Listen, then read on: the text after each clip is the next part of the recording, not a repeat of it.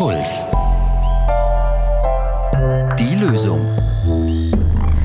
Der Psychologie-Podcast mit Verena Fiebiger und Lena Schiestel. Hey, zurück zur Lösung. Ist es denn die Möglichkeit? Wir sind wieder da. Hallo an alle treuen Hörerinnen und Hörer und herzlich willkommen an alle, die neu bei uns dabei sind. Juhu, wir sind wieder da und wir suchen natürlich nach wie vor nicht die eine Lösung, die gibt es leider in der Regel nicht, aber zumindest ein paar Lösungsansätze für Gefühle, die uns unangenehm sind, für Ereignisse im Leben, die einen treffen können, egal ob man in der Schule aufgepasst hat oder nicht. Und worum geht's heute, Lena? Um Konkurrenz, um Neid und Eifersucht und all diese Gefühle aus der dunklen Schublade. Wie sind wir drauf gekommen? Uns hat diesmal Anne eine Sprachnachricht geschickt. Anne heißt eigentlich anders, aber wir nennen sie in der Folge so. Und von ihrem Vorschlag waren wir sofort hooked. Ich habe mal wieder einen fantastischen Podcast von euch gehört und habe einen Themenvorschlag. Und zwar würde mich mal sehr das Thema Neid interessieren, beziehungsweise eher so auf Frauen bezogen im Sinne einer Stutenwissigkeit. Das würde mich mal sehr interessieren, was da los ist. Ja, fanden wir auch interessant. Und wenn ihr Bock habt, mit eurem Thema Teil der Lösung zu sein, dann schickt uns gerne eine Sprachnachricht an die 0151 12 18 und 4 mal die 5 und dann kann das klappen. Ich finde auch super, dass Anne sich gemeldet hat und dass sie auch gleich so offen ja geschildert hat, was sie beschäftigt. Denn gerade Konkurrenz oder Neid, Eifersucht, das sind ja so auf dem Gefühlsspektrum eher die ungeliebten und auch abgewerteten Emotionen und damit auch häufig die Emotionen, die schnell weggeschoben werden und über die man auch nicht gerne öffentlich spricht. Aber wir holen heute genau diese Gefühle ans Licht und schauen sie uns genauer an. Was ist zum Beispiel weißer Neid? Was ist schwarzer Neid? Was sind Auslöser für Neid und Konkurrenz und Eifersucht? Und natürlich auch, wie man damit umgehen kann. Ja, Emotionen, die als kleine Fußnote hier natürlich nicht nur Frauen haben. Es dürfen also gern alle dranbleiben. Wir versuchen Lösungsvorschläge für alle zu finden. Wie müssen wir uns Annes Leben vorstellen? Also Anne ist 28, wohnt in der Fünfer WG in Leipzig, hat gerade Master in Erziehungswissenschaften mit 1,0 bestanden. Also damit an alle, die Abschluss äh, machen gerade, könnten ein bisschen neidisch sein auf Anne. Und äh, sie wurde für ein Forschungsstipendium nominiert, ist da also sehr erfolgreich. Aber nicht nur da, sie ist auch eine erfolgreiche DJ und da bin ich dann gleich ein bisschen neidisch. Anne ist Profi im Auflegen. Das ist so ihre Leidenschaft. Die ist da richtig gut und auch erfolgreich und hat lauter coole DJ-Freunde. Und ich würde mir wahrscheinlich mit Anne im Raum denken, uh, die ist schon irgendwie richtig cool. Aber auch jemand wie sie, der auf der Coolnessleiter so auf den oberen Sprossen abhängt, ist von Neid und Konkurrenzgedanken anderen gegenüber nicht gefeit. Sie hat das ganz stark in der Situation gemerkt, wo sie auf einmal in Konkurrenz zu einer anderen befreundeten DJ gestanden ist. Also sie hat sich da so gefühlt, die ist aus der gleichen Musikblase, die macht was ähnliches wie Anne, die ist auch gerade sowas wie ein Rising Star.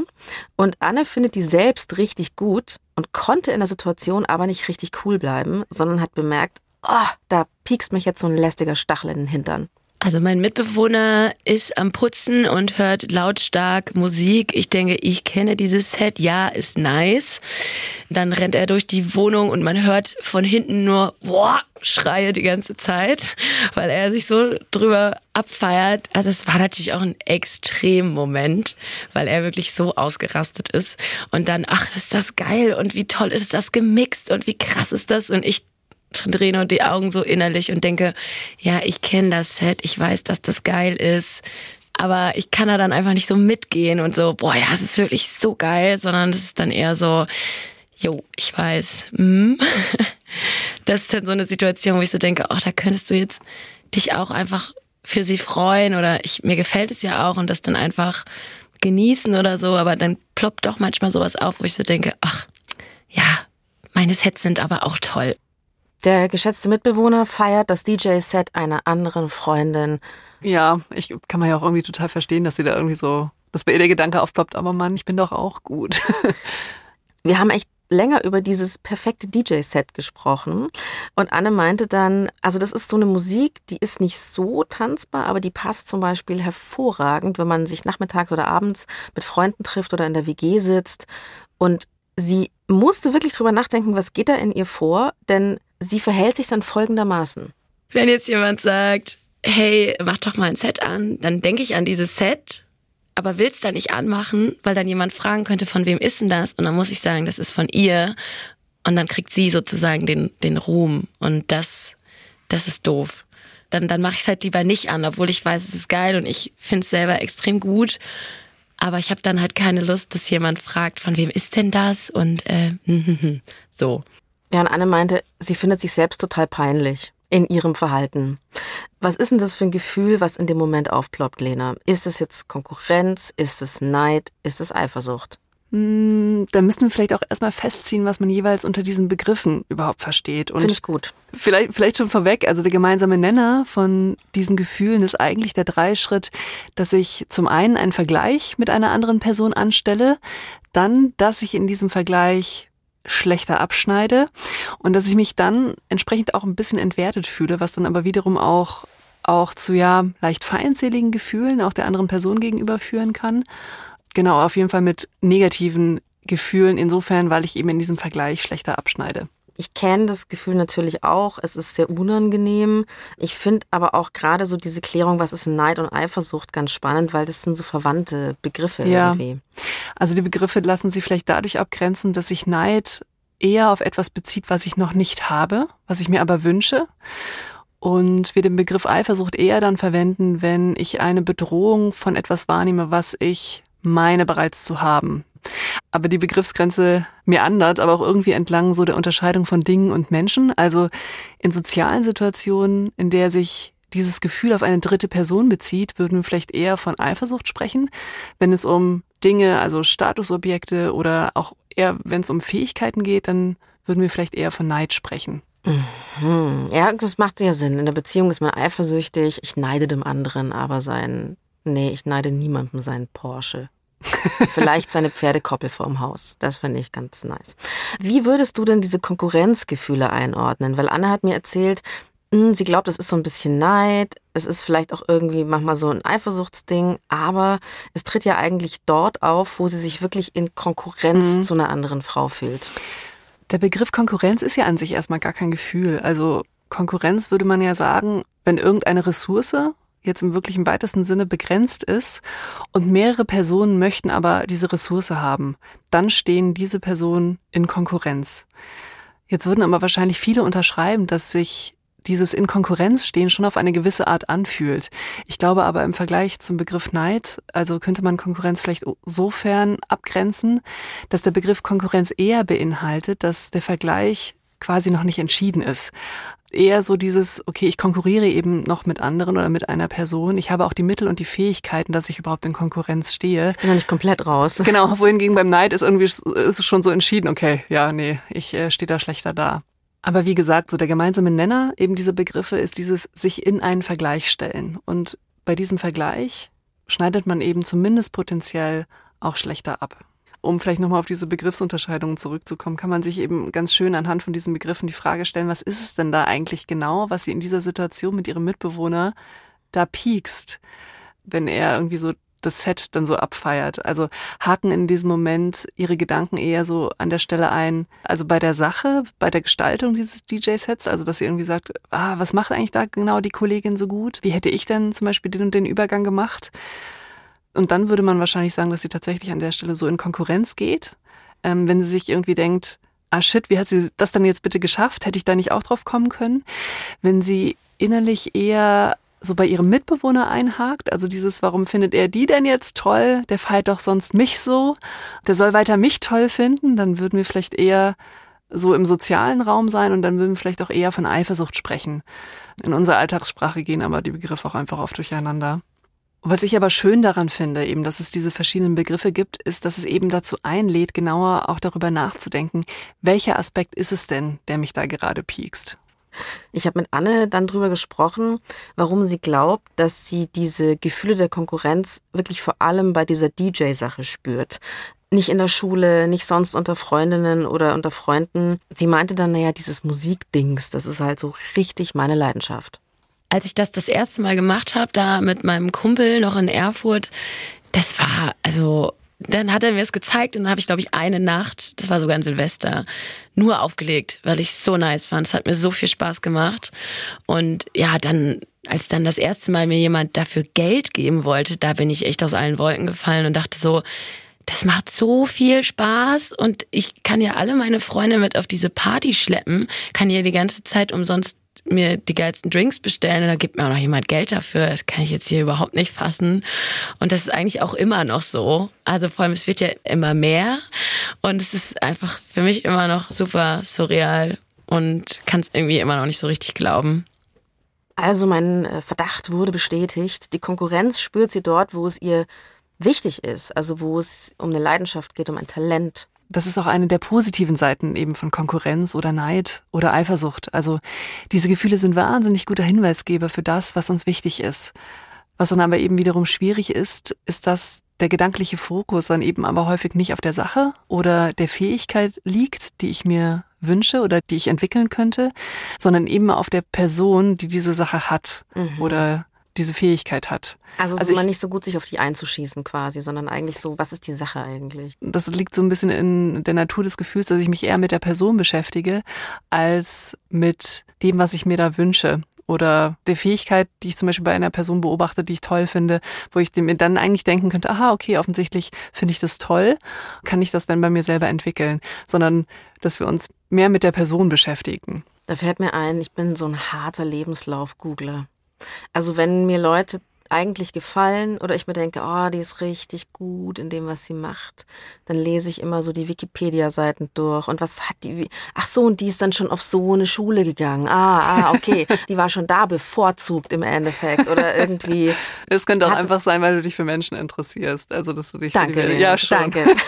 Es hat nichts mit meinen schlechten Neidgefühlen zu tun. Ich weiß nicht genau, ob ich mich danach wirklich besser fühle, muss ich sagen. Hm. Anne hat mir erzählt, dass es bei ihr so über die Zeit hinweg hinweg sich zugespitzt hat. Sie war sehr früh schon erfolgreich, sie ist es nach wie vor, aber trotzdem spürt sie dieses Konkurrenzgefühl stärker. Vielleicht auch deshalb. Sie hat gesagt, der Einstieg ins DJ sein war für sie einfach. Also sie hat zuerst über den Kumpel in Erfurt, wie sie schon erzählt hat, das überhaupt kennengelernt. Dann ist sie nach Leipzig gezogen und hat da jemanden getroffen, der schon voll in der Szene drin war. Ein bekannter DJ, der ihr alles gezeigt hat. Sie meinte, für mich war es eigentlich ein Spaziergang ich war so die einzige, die so aufgelegt hat, so im Freundeskreis und auch die einzige Frau, die das gemacht hat. Und dann kam nach und nach immer mehr dazu und ich könnte mir vorstellen, dass es eher dann sowas ist, dass mir so meine, wie nennt man das, meine Starallüren dass es halt nichts Besonderes mehr ist. Und es ist auch nichts Besonderes mehr. Natürlich, also alle meine Freunde waren jetzt schon eine Million Mal bei meinen Gigs mit und es ist auch total okay. Jetzt mittlerweile ist es auch schon, also es ist natürlich Spaß und toll, aber es ist auch ein Job. Und wenn dann nicht immer alle mitkommen, dann ist das schon okay. Aber ich glaube, ich traue so ein bisschen dieser Zeit hinterher, wo das dann noch, wow, okay, sie spielt, wir gehen alle mit und alle freuen sich da wochenlang drauf. Und jetzt gibt es einfach viele Frauen und viele Gigs und viele Events und es ist einfach nichts Besonderes mehr. Ich traue ja der Zeit hinterher, wo man noch auf Gigs gegangen ist, wo man einfach noch tanzen gegangen ist mit seinen Freunden. Ah, wirklich. Weißt ey. du noch? Mich macht überhaupt dieses ganze Thema DJing und auf eine Party gehen und die Nacht durchtanzen, das macht mich gerade richtig traurig, Elena. Naja, also, mit normal geworden meint Anne, die eigene Leistung ist normal geworden. Und es gibt viele junge und eben auch viele junge Frauen, die nachkommen. Diese Anerkennung, die geht dann irgendwann flöten. Ja, ich kenne es auch, vielleicht kennen es auch viele von euch. Man ist in irgendwas erfolgreich oder hat das Gefühl, ah, da stelle ich mich jetzt mittlerweile echt richtig gut an. Man ist lange die Jüngste, der Jüngste, und dann drängt quasi von unten das junge Gemüse nach, hat auch Skills, zum Teil dann auch noch viel mehr Skills. Tja, und dann fühlt man sich mit Mitte 20 schon wie das alte Eisen. Warum fühlt sich das so an? Wieso kann man nicht einfach sagen, das ist doch toll, wenn da die Jungen nachkommen, die auch Leidenschaft für das Gleiche haben wie ich. Ist doch eigentlich schön. ja, also es ist, ähm, das ist tatsächlich ganz eng damit verknüpft, eben für wie begrenzt ich den Ressourcenpool quasi halte. Wenn ich jetzt in einem Arbeitsbereich bin, wo es vielleicht auch nur wenige attraktive Stellen gibt, dann wird auch das Konkurrenzgefühl größer. Und ich muss jetzt auch als Mann nicht eifersüchtig sein auf jetzt die tolle Frau des besten Kumpels, wenn ich das Gefühl habe, ah, there are plenty of fish in the sea und ähm, es gibt noch ganz viele tolle Frauen da draußen, die ich einfach nur noch kennenlernen muss. Halt im Vergleich so, ey, fuck, sie war irgendwie eine der letzten drei, die noch übrig sind. Kann man jetzt geschlechtlich natürlich auch umdrehen. Also Konkurrenz entsteht, wenn es viele gibt, die das Gleiche wollen, vielleicht auch das Gleiche können, wo die Ressourcen, wie du gesagt hast, limitiert sind. Was Anne noch aufgefallen ist, sie spürt weniger Konkurrenz, wenn jemand ganz andere Musik auflegt als sie. Ein Punkt, der ihr echt unangenehm ist, wenn das Männer sind. Also im Umkehrschluss, das Gefühl der Konkurrenz ist besonders stark bei Frauen, die ähnliche Musik auflegen. Es lässt dich grübeln, also irgendwas ist da, aber du weißt nicht so genau was. Und du willst es halt auch nicht, weil alle sind super feministisch und wollen sich gegenseitig supporten und so. Und dann hast du eigentlich gar keinen Bock, selber irgendwie, wahrscheinlich auch eher unterbewusst. Ich mache das ja jetzt nicht aktiv, dass ich da irgendwie einen aussteche oder so. Aber eigentlich würde ich mir wünschen, vollen Support für alle Frauen, die irgendwie auflegen. Aber ja, solche pieksigen Gedanken sind eigentlich total doof. Aber sie sind irgendwie da. Hier mal ein kurzer Einblick in meine schwarze Seele. Ich kenne das auch, dass man Gedanken hat wie, hm, pushe ich jetzt die Kollegin, die vielleicht später auf meinem Stuhl sitzt? Und ich habe dann festgestellt bei mir, ich unterstütze lieber die, wo es eh schon alle wissen, dass sie es drauf haben. Also wenn die Kollegen wissen, ey, das ist super Kollegin, klar, finde ich ja auch gut. Aber das sind dann die, wo man den Aufstieg ja quasi gar nicht mehr verhindern kann. Und Anne hat mir dann erzählt, dass es bei ihr lustigerweise genau andersrum ist. Die veranstaltet in einem Kollektiv in Leipzig auch als Bookerin Partys für die sie dann eben DJs einlädt. Wenn ich jetzt mir vorstelle, buchse jetzt die, die ist eh schon super fame, dann denke ich mir so, ah nee, dann rennen da wieder alle hin, boah, die spielt, geil, toll. Dann würde ich lieber die Unbekannte bucken und so nach dem Motto, guck mal, wen ich hier, wen ich hier entdeckt habe, so, dass ich mir da wieder schön ein paar Lorbeeren für einstreichen kann, sozusagen. Finde ich hochinteressant, diesen Gedankengang. Werde ich mir mal vielleicht zu eigen machen.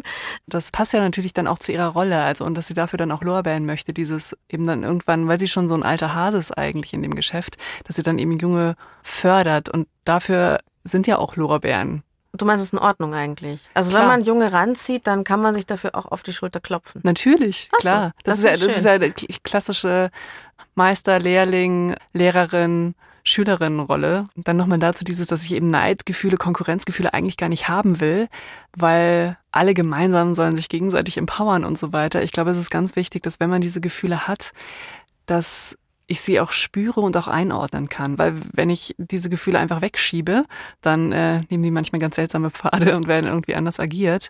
Und was ja wichtig ist, was ich dann daraus mache, also wie ich handle. Wenn ich sie also bemerke, dass ich dann einfach spüre, aha, ich werde gerade neidisch und dann eben reflektiere, ah, was ist es denn, worauf ich da gerade neidisch bin? Stimmt meine implizite Annahme, dass es sich bei der Sache um eine begrenzte Ressource handelt oder gibt es eigentlich genug Raum für alle in dem Bereich?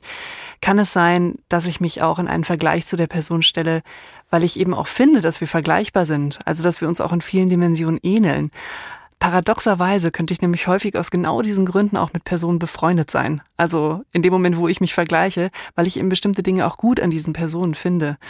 Und dann könnte eben diese eine Frau, wo ich gerade ein bisschen neidisch bin, vielleicht auch eigentlich eine sehr gute Freundin von mir sein.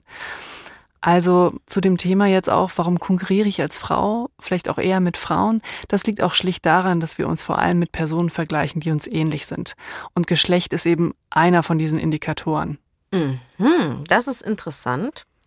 Mich würde interessieren, was die Männer dazu sagen. Schreibt uns doch, ob ihr euch mit Männern vergleicht und wie das sich anfühlt. An die.loesung.br.de. Und die von euch, die keinem Geschlecht zugehörig fühlen, mit wem konkurriert ihr eigentlich? In der Tendenz, je ähnlicher mir jemand ist, desto eher vergleiche ich mich auch mit ihm oder mit ihr. Und wie gesagt, das Geschlecht auch nur ein Marker. Also zum Beispiel kann der Aufhänger auch sein, dass es Geschwister sind. Also weil man da ja sozusagen aus dem gleichen Elternhaus stammt und die gleichen uh, Startbedingungen hatte. Ja, ja, Ganz eigenes Thema. Mhm. Aber es kann genau auch sein, dass man im gleichen Schuljahr oder an der gleichen Schule den Abschluss gemacht hat. Das sind, das sind ja auch Klassentreffen so ein ganz, ganz eigenes Thema oder dass man zu einem ähnlichen Zeitpunkt mit einem Sport angefangen hat. Also all das können Marker sein, die eben stärker dann dazu einladen, dass man sich auch mit den Personen vergleicht. Ich glaube, es war zweite Klasse. Ich war unfassbar eifersüchtig auf meine damals beste Freundin. einfach weil sie Spagat konnte. Die war halt richtig professionell im Ballett.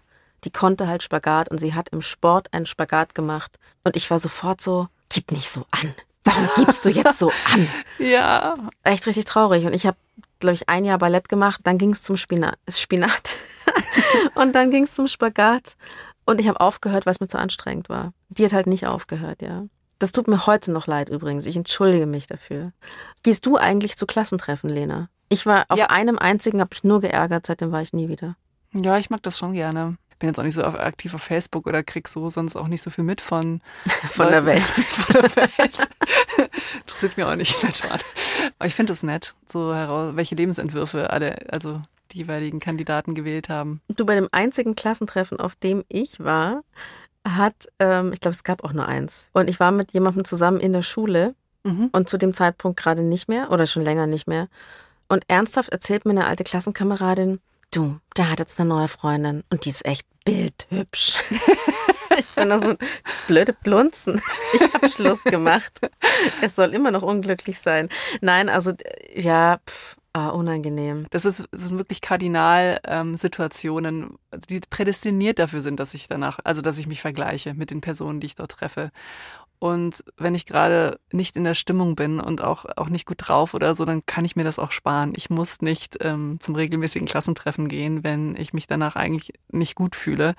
Genauso wie ich auch nicht auf Insta irgendwie alle Accounts durchgehen sollte, wenn ich mich nicht gut fühle. Das ist einfach prädestiniert dafür, dass ich danach dann noch schlechtere Gefühle habe. Und ich darf die Situation auswählen, denen ich mich aussetze. Sehr guter Satz. Lena, ich darf die Situation auswählen, denen ich mich aussetze. Ja. Man muss sich nicht alles geben. Konkurrenz in Freundschaften, in Jobsituationen oder in ganz alltäglichen Begegnungen. Anna hat mir erzählt, dass sie eigentlich wirklich das DJ-Thema als Hauptkonkurrenzgefühl hat, wo vielleicht auch mal so Neid aufploppt. Ich habe dann gefragt, gibt's denn nicht noch irgendwas anderes? Und sie meinte, na ja, ein Klassiker vielleicht noch. Äußerlichkeiten. oh, die sieht aber toll aus und wo hat die denn die Hose her und diese Ohrringe und keine Ahnung oder die reine Haut, ah, die hat Make-up drauf, okay, na gut, so solche Gedanken, sowas. Also kommt immer total drauf an, mit wem ich so unterwegs bin. Aber wenn dann eine wirklich so super toll aussieht, dann denkt man sich natürlich schon so, wow, okay, guckst du an dir runter, mm. Also jetzt nicht, dass ich mich super schlecht fühle, wenn ich die sehe, aber ich sehe die dann so und denke so, boah, die sieht gut aus. Und ich denke so, yo, die hat auch da jetzt krass für investiert. Ich nicht. Ich sehe trotzdem cool aus und ich tue auch noch was für die Umwelt. Und ich mag das, dass Anne dann sofort so patsch innerlich dann so in den Verteidigungsmodus schaltet. Was für die Umwelt tun, nur zum Hintergrund. Also Anne kauft wirklich tatsächlich Secondhand-Klamotten nur und ähm, gibt so nach eigener Schätzung 10 Euro im Monat dafür aus. Das muss sie dann aber auch gleich ins Feld führen, wenn sie jemanden trifft, der in ihren Augen gut aussieht und richtig Kohle raushaut für Kleidung. Ja, ja, das ist, das ist eine Möglichkeit, wie man eben damit umgehen kann. Wir können, wir können uns aber auch genau diese kleine Situation mal mit den drei Schritten genauer anschauen. Also was passiert denn da genau? Anne sieht eine andere Frau und denkt sich, ah, die sieht aber toll aus. Das ist erstmal so die erste Reaktion. Also eigentlich ist es so ein, ah, die ist toll, die sieht toll aus. Und sie sieht, dass sie irgendwie schöne Sachen hat, zum Beispiel tolle Ohrringe. Dann beginnt eben der Vergleich, dass sie sich in den Vergleich stellt eben zu dieser Person und sie findet sich jetzt sich selbst nicht super schlecht, aber halt auch nicht gut. Das heißt, sie nimmt einen Unterschied wahr und schneidet dabei selbst etwas schlechter ab. Und jetzt ist eben die spannende Frage, was passiert dann? Was mache ich mit diesem gefühlten Unterschied? Und wenn man jetzt so ein bisschen genauer schaut, hat Anna auch zwei Sachen gemacht. Also auf der einen Seite hat sie sich aufgewertet, weil sie gesagt hat, ha, ich kann dieses Ergebnis erreichen mit viel weniger Geld. Und es ist aber auch schon so ein bisschen, ein bisschen Abwertung drin, so im Sinne von, ah ja, okay, aber sie muss bestimmt richtig viel Kohle dafür ausgeben, dass sie so toll aussieht. Das ist total spannend bei sich selber, wenn man in solchen Situationen ist, eben mal zu beobachten, was ist denn so meine, meine spontane Reaktion, wenn ich neidisch werde in einer Situation. Neige ich in solchen Fällen eher dazu, mir selbst einfach gut zuzureden, also um mich quasi wieder auf die gleiche Ebene zum anderen zu bewegen? Oder bin ich eher jemand, der ein bisschen die Tendenz hat, dann zu der Person zu gehen und sie abzuwerten, um sozusagen die andere Person wieder auf meine Ebene runterzuholen? Also es findet auf jeden Fall ein Vergleich statt, weil man eigentlich eine Ähnlichkeit hat, weil man wirklich in Konkurrenz steht, das Potenzial zur Konkurrenz hat. Und dann entsteht aber dieser kleine Unterschied, wo man schlechter abschneidet. Und jetzt, das ist der Punkt, wie komme ich wieder auf die gleiche Ebene mit dem anderen? Muss ich mich aufwerten? Muss ich den anderen abwerten? Oder, und das ist die spannende Frage, finde ich auch, Lena, kann ich das einfach so lassen, dieses Level? Also muss ich gar nichts machen vielleicht? Ja. Ich habe das Gefühl, nach, nach mittlerweile Jahren des sich Aufreibens an solchen Situationen, versuche ich meistens, das einfach realistisch in Relation zu setzen. Ja, die schaut halt besser aus. Ich bin aber deswegen nicht hässlich. Ja. Die schaut halt besser aus. Und ich könnte jetzt versuchen, Dinge zu unternehmen. Vielleicht muss ich aber auch jetzt gerade gar nichts unternehmen. Ja, Psychologen nennen das aus dem Feld gehen. Sich verziehen. Aber klar, es ist auch so ein Fokuswechsel von hin zu dem Vergleich mit jemand anderem. Was auch helfen kann, ist, wenn man irgendwie versucht, diesen Fokus explizit auf sich wieder zu richten und zu überlegen, okay, nach welchem inneren Maßstab vergleiche ich mich denn? Also zum Beispiel habe ich mich in einem bestimmten Bereich selber im Vergleich zu meinem früheren Ich von vor sechs Monaten aber verbessert zum Beispiel. Wenn ich jetzt, wenn es konkret zum Beispiel um etwas geht wie, ich will besser das Musikinstrument spielen, das ich gerade versuche zu lernen oder ähm, mich in meinem Job verbessere mit bestimmten Sachen, die ich mir da aneigne, dass ich eben darauf achte, dass der Leistungsmaßstab in mir selber liegt und dass ich mich eher zu meinem früheren Ich vergleiche, statt Nach mit außen. anderen. Mhm. Interessant. Und grundsätzlich diese Unterscheidung, wenn ich aber gedanklich schon beim anderen bin oder bei der anderen, die wird zum Teil auch weißer und schwarzer Neid genannt. Also weißer Neid könnte man sagen, okay, ich spüre diesen Unterschied, ich finde ihn oder sie in einer bestimmten Dimension besser und ich nutze diesen Neid aber als Antrieb, um auch dahin zu kommen, wo er oder die andere steht. Schwarzer Neid, könnte man auch sagen, das ist sowas wie Missgunst. Das hört sich nicht gut an, ja. Ja, ich will, dass der andere nicht mehr das hat, was er hat. Oh. Und Mhm. das und das ist vielleicht dann aber auch schon so der erste Tipp, den man geben kann. Das Gefühl Neid oder Konkurrenz an sich, das bekomme ich vielleicht auch erstmal nicht weg. Ich kann aber darauf achten, wie ich sozusagen dieses Gefühl einfärbe. Nutze ich es eher als Zeiger für mich, das ist mir wichtig und als Motivation, um irgendwie auch dahin zu kommen? Oder nutze ich diese Energie eher in die Richtung, dass ich versuche, andere abzubauen? Da fällt mir auch was ein, was ich schon echt krass finde. Gerade, glaube ich, wenn Leute so in der Öffentlichkeit stehen und man sieht die, weiß ich nicht, im Fernsehen oder so. Und Kolleginnen von mir posten sowas dann auch immer. Ich glaube auch, weil es sich vielleicht besser anfühlt, wenn man das teilen kann. Also wenn Leute vor der Kamera stehen, was die zum Teil für krasse Beleidigungen bekommen, von auch anderen Frauen zum Beispiel. Ich mir echt denke, das kann doch nicht wahr sein. Und dann klickst du auf der Profil und denkst dir so, okay, du bist, du bist echt ziemlich kreislig, sorry. Und du beleidigst aber andere so krass. Das ist, glaube ich, schwarzer Neid, oder? Das ist dann so eine Missgunst, wo ich mir denke, die bauen ja andere ab dann in gewisser Weise. Was ich ganz spannend finde, was ich auch zu dem Thema gelesen habe, dass Schadenfreude immer voraussetzt, dass du früher vorher neidisch warst. Sonst freust du dich nicht über den Schaden von jemand anderem, sondern Schadenfreude empfindest du eben immer dann, wenn davor eigentlich jemand was irgendwie repräsentiert hat oder was toll gemacht hat. Deswegen gefallen uns diese Promi-Sendungen gut, wo Promis sich selber mit Kakerlaken bewerfen lassen. Also das, das ist ja so ein Schadenfreude-Ding auch, oder? Ja, das entsteht einfach nur durch diesen Kontrast von eigentlich haben die etwas, was ich vielleicht selber auch ganz gut finde. Ähm, vielleicht auch eher was Abstraktes, genau, Mhm. oder etwas, was ich überhaupt fantasiere über die Leben von diesen Personen. Aber dann ist es eben besonders schön, wenn ihnen irgendetwas Schlechtes widerfährt. Das ist Schadenfreude. Und das finde ich interessant. Also das kann man eben auch bei sich mal überlegen. Wenn ich dieses Gefühl habe, setzt es voraus, dass ich davor irgendetwas eigentlich an diesen Personen sehr gut fand. Mhm. Ich finde ja auch den Gedanken schön, dass dieses, wer Neid empfindet, ja auch Pfeile geschenkt bekommt, die in die Zukunft weisen. Also wo möchte ich hin im besten Fall? Welche Wünsche sind mir noch lebendig? Ich das gut ausgedrückt. Das ist sehr schön. Ja, genau. Also und eben auf diese Dinge kann man achten, wenn man diese Gefühle hat. Erst einmal, welche Pfeile werden mir da geschenkt? Ähm, und dass ich dann darauf achte, dass ich diese Energie nicht nutze, um andere Personen abzubauen. Das kann zwar kurzfristig entlastend wirken, das ist aber mehr so wie so ein ja, dünnes Pflaster. Das äh, baut vielleicht kurz die Spannung ab, aber auf Dauer werde ich damit auch nicht zufrieden, weil wir in der Regel uns da auch nicht mögen. Also wenn wir innerlich vor unserem inneren Selbst immer andere abbauen. Das ist so, oder? Man fühlt sich nicht gut damit eigentlich. Nicht man auf denkt Dauer. nicht auf Dauer. Kurzfristige Entlastung, aber wie gesagt, eigentlich kann man versuchen, es als in sozusagen weißen Neid zu verwandeln, indem ich sage, okay, worauf macht mich denn das aufmerksam? Kann ich daraus Energie schöpfen? Wie ist es denn bei Sachen, die ich tatsächlich nicht erreichen kann? Also wo ich eigentlich auch gar nicht in Konkurrenz gehen kann, weil ähm, ja, die Kollegin, der Kollege sind einfach in bestimmten Bereichen talentierter und ich kann mich bemühen, aber ich bin in einem Feld einfach nicht so gut. Mhm. Mir wird das Wasser abgegraben. Ja, also ja, so eine gesunde Form an Selbstmitleid ist auch manchmal einfach gerechtfertigt. Also jetzt nicht komplett zerfließen, aber man darf sich durchaus auch manchmal einfach darüber ärgern, dass einem das Schicksal so ein schlechtes Blatt in die Hand gespielt hat. Und es ist ja klar, dass man nicht alle Versionen irgendwie für sein eigenes Leben tatsächlich auch realisieren können wird. Und vor allem nicht in der ganz konkreten Form, wie wir es manchmal dann eben anderen neiden. Und ja, spätestens Ende der 20er, vielleicht auch erst Anfang der 30er, dämmert es einem aber so langsam, okay, ich ähm, werde doch keine berühmte Schauspielerin mehr und auch keine Balletttänzerin. Da würde jetzt aber eine Freundin von mir sagen, halt, stopp. Ja. Das könnt ihr so nicht sagen. Zerstört den Leuten nicht ihre Träume. Haben wir übrigens auch mal eine ganz interessante Zuschrift bekommen. Wann sollte man Lebensträume begraben? Oder ist es manchmal besser, Lebensträume zu begraben? An dieser Stelle, es mag das ein oder andere noch gelingen. Aber für den Fall, dass nicht, also so eine Portion gesundes Selbstmitleid, was ich vor allem deshalb sage, damit eben der Fokus eben von dieser negativen Beschäftigung mit der anderen Person weggeführt wird. Die kann nämlich auch nichts für sozusagen dein Blatt.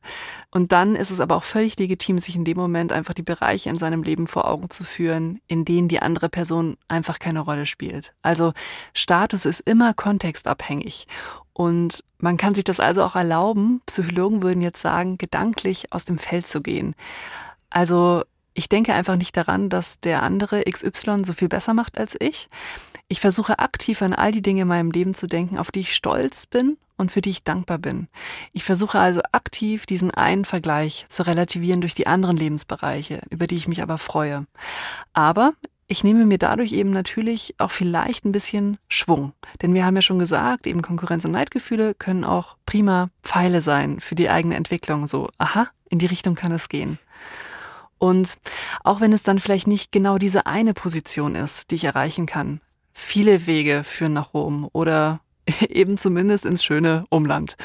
Und das heißt, eben kann ich meine Konkurrenz, Neid, Eifersuchtsgefühle als einen Richtungsweiser nutzen, ohne mich eben auch auf nur dieses ganz eine und spezifische Ergebnis festzulegen. Ich werde vielleicht keine professionelle Balletttänzerin mehr, aber ich genieße vielleicht so die anerkennenden Blicke, wenn ich jetzt Foro tanzen gehe. Und was ist ein Foro? Das ist ein brasilianischer Paartanz.